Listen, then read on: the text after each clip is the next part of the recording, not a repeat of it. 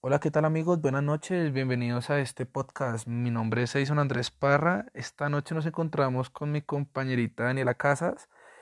Hoy les traemos un tema muy interesante para los amantes de los animales, un tema el cual que toca corazones y que para otros carece de importancia. Em, hoy les venimos a hablar sobre el tema del maltrato animal y no hablamos de ese maltrato el cual nos dan las mujeres a nosotros los hombres por perros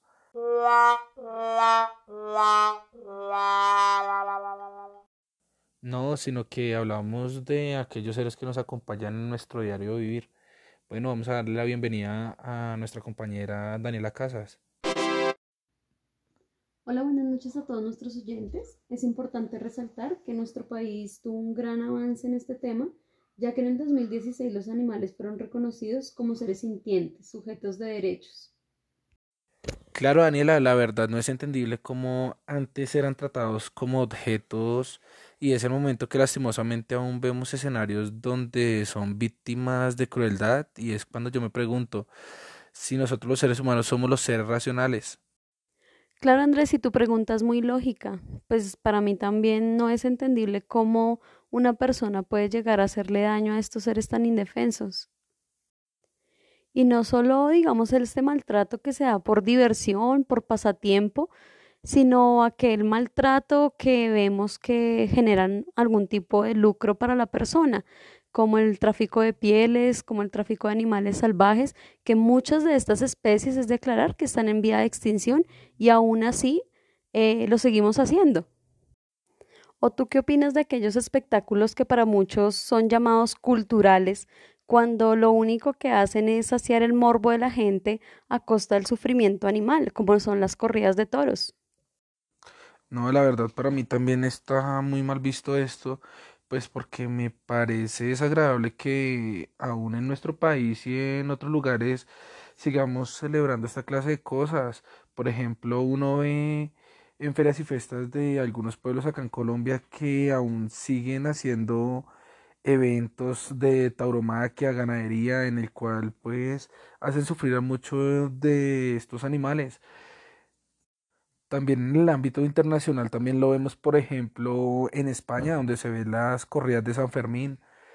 Eh, me parece mal de que no es solo en el tema de los toros, sino también, por ejemplo, eh, con los, con los perros, que los perros los ponen a pelear o les hacen eh, los recortes de las orejas, eh, les dan pólvora, si no estoy mal, para que ellos se vuelvan más agresivos, les cortan la cola, entonces eso me parece súper desagradable, pues porque son animalitos que sienten igual que nosotros.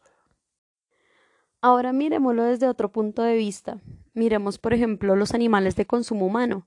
¿Cómo es posible que el sacrificio de estos animales se nos haya vuelto un juego?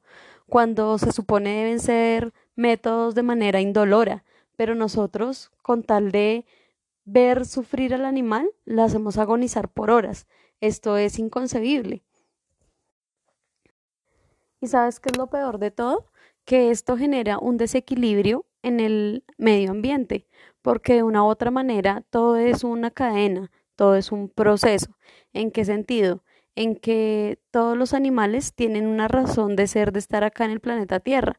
Y nosotros a medida de que seguimos actuando así, vamos acabando con una especie tras otra especie, tras otra especie, y asimismo se va generando un desequilibrio ambiental.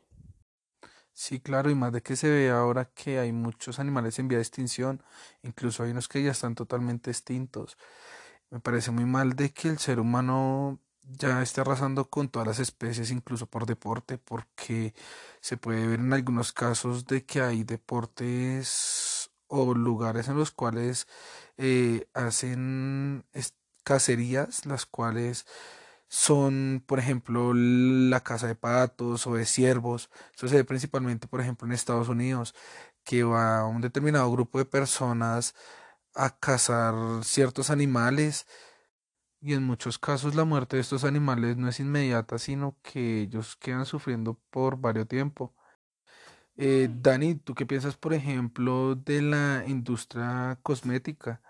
El tema de que utilizan animales en estas industrias. Es deprimente. En realidad, como mujer, es frustrante saber que nuestros artículos de belleza están siendo primero practicados en animales. ¿Por qué? Porque esto ayuda a aumentar el maltrato animal.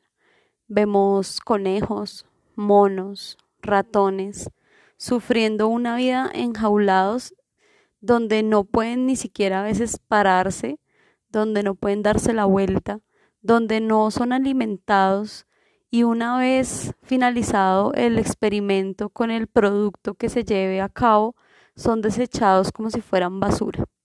La verdad es muy triste darse cuenta que algunas marcas muy famosas de cosméticos, de productos de belleza, hagan este tipo de, de actos de crueldad. La verdad, lo que te digo, trato en lo posible de saber qué marcas son para no seguir comercializando estas marcas, a ver si de una u otra manera ayudamos un poquito con un grano de arena a dejar de, de generar este, este, este impacto eh, frente, a los, frente a nuestras especies.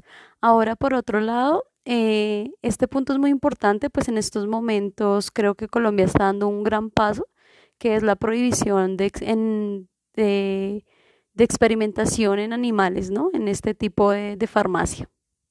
Bueno, para resumir, es importante resaltar de que este mundo también lo compartimos nosotros con estos seres, con estos animalitos, eh, los cuales también sienten igual que nosotros. Y pues de que no solo por nosotros estar en la punta de la pirámide de la cadena alimenticia, nos debemos creer los dueños del mundo, de ser los seres superiores. Antes, debido a eso, deberíamos de aprovechar para generar un equilibrio ecológico. Bueno chicos, espero hayan disfrutado este podcast y haber podido aportar un granito de conciencia a cada uno de ustedes frente al tema de la protección animal, frente a un cambio de pensamiento frente a aquellos seres que al igual que nosotros merecen todo el respeto y admiración.